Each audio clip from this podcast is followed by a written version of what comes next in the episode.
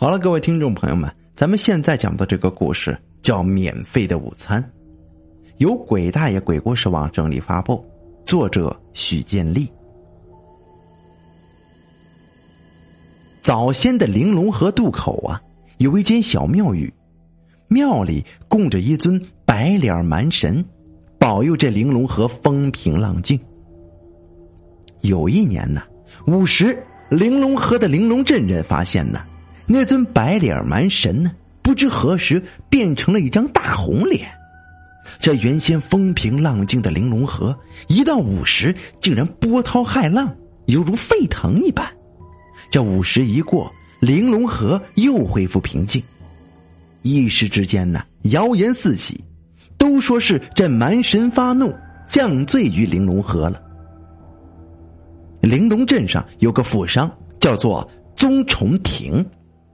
他做的买卖与水路有关，有一次因为急着赶一批货，不得不在午时过玲珑河，整船的这个商货呀，差点淹没在滚烫的这个河里。崇宗庭的一条腿呀，也被午时的河水给烫伤了。到了养恩镇，宗崇庭还是耿耿于怀，拖着腿伤来到了一个茶馆，要了一杯茶。口中直骂：“这天杀的！”这个时候，有个白胡子老道，穿着一身八卦衣，拿着个酒葫芦，听了宗崇庭骂的话，便挪了挪位置，坐了过来。这位掌柜，口下积德呀！宗崇庭抬头一瞧，原来是个老道。道人，你可曾听过？这河水跟开水一样滚烫啊！老道凑耳过去，从宗崇庭那儿听来了整件事情的始末，捻着白胡子笑道：“哈哈哈，老朽很多年不曾碰到如此诡异之事，容宗掌柜杜老道过去会会那玲珑河的蛮神如何呀？”宗崇庭在养恩镇的生意当天就了结了，便让船家捎上这白胡子老道一起回了玲珑镇，当夜。老道住在了宗崇庭的府上。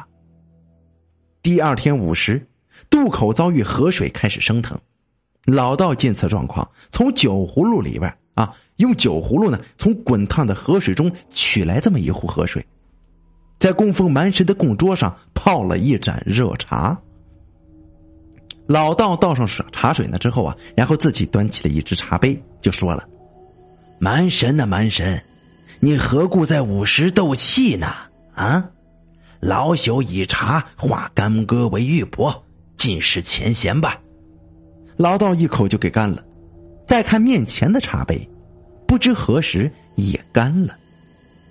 渡口霎时间风平浪静，红脸蛮神也恢复了先前的白脸。白胡子老道用一杯茶水化解玲珑河渡口午时之劫。这老道的威名一时在玲珑镇盛起。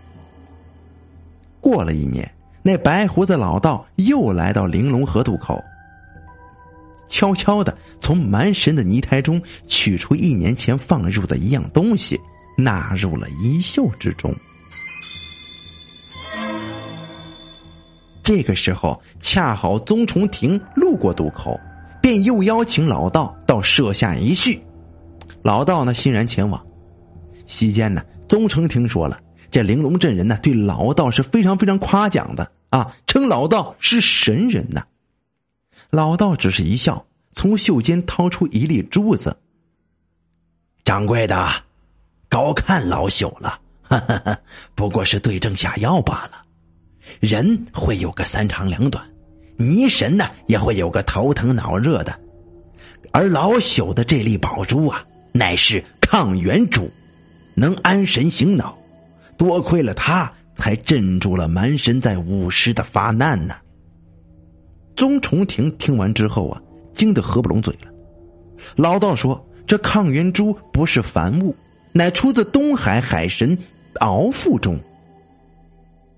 早前呢，有一个叫做张牛的渔民，在宰杀的时候偶然捕得神鳌。”掏出敖神腹中的珠子，霎时之间呢，被金光熠熠的宝珠给惊呆了。张牛藏不住宝，没几天呢就被当地的官府给拿走了。最后，那粒宝珠被送至朝廷，到了御医的手上，成了医治皇家急症的宝珠。那那珠子既然到了皇宫，那道人你又是为何拥有的呢？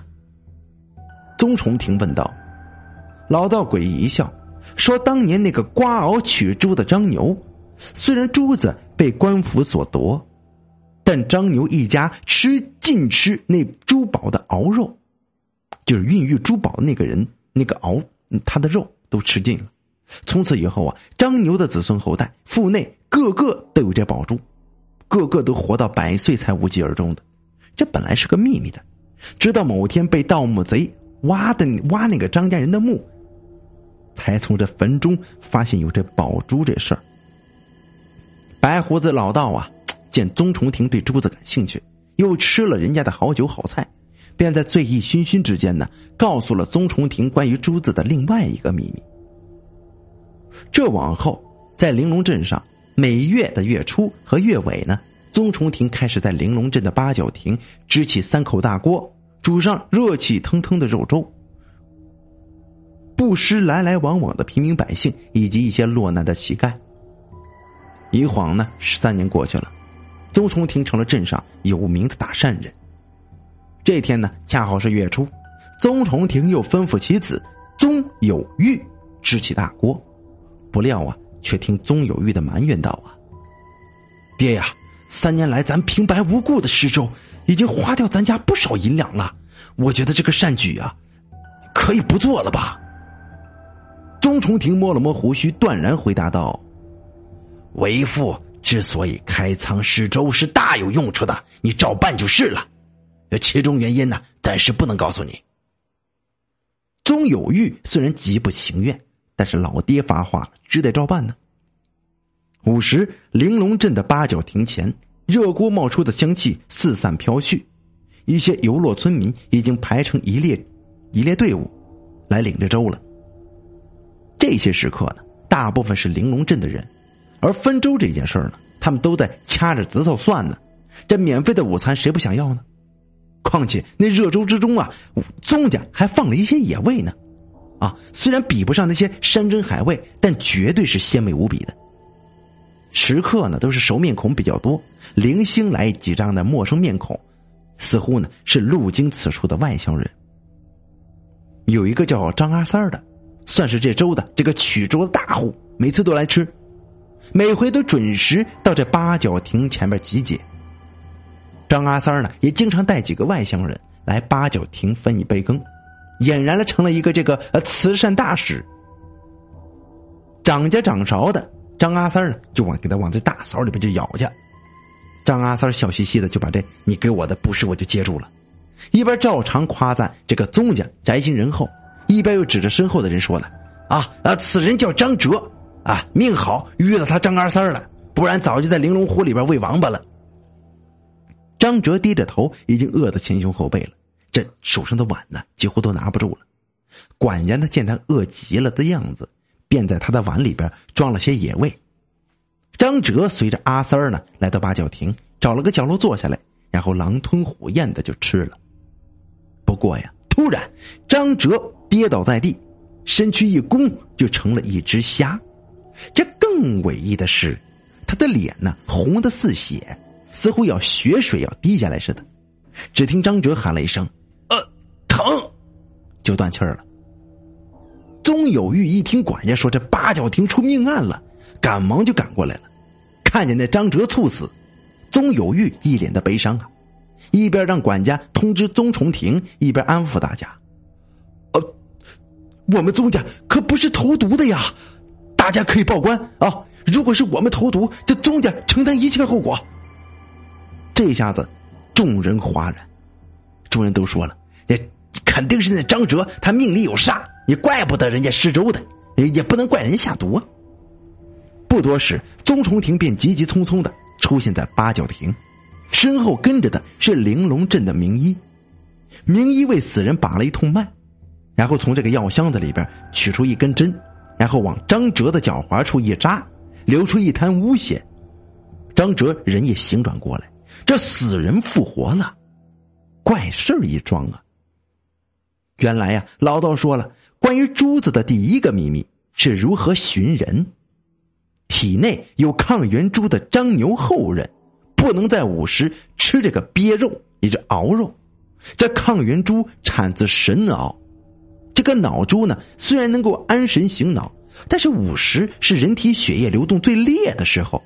若是在午时吃这熬肉，会在餐后出现假死的状态。这三年来，宗家在肉粥中放的那些野味就是熬肉。宗崇庭一直在等，在等这个张牛的后人出现。终于到张哲猝死在八角亭的时候，他叫上了玲珑镇的名医，先解了张哲的假死状态，然后把他带回家，好生招待这个张哲。张哲被宗崇庭的善人名声所蛊惑，便一五一十的道出了自己的身世。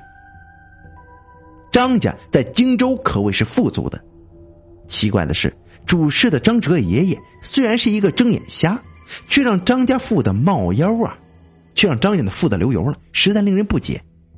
可惜呀，爷爷一过世，张哲的父亲就得罪了一位朝廷官员，张家落了个满门抄斩呢。只有张哲侥幸逃过一劫，流落到这个玲珑镇了。知道了张哲的身世，宗崇庭决定带张哲去一个地方。玲珑镇往北走，有一座山，史称无量山。无量山云深雾绕，深不可测，平时只有一些猎户偶尔进山。宗家父子要带张哲去的地方，那是无量山的死胡同。大燕朝被灭的时候，燕国小太子曾经避难于无量山，而且囤积了无数的金银财宝。后来玲珑镇周边啊发生了一场大地震，这无量山差不多都被颠覆了。地震过后，原先埋宝藏的洞给掩埋了，而无量山的山体也震出一个死胡同来。地震过后，有几个好事者抱着寻宝的想法进无量山，却一无所获。有的甚至有去无回，死无全尸。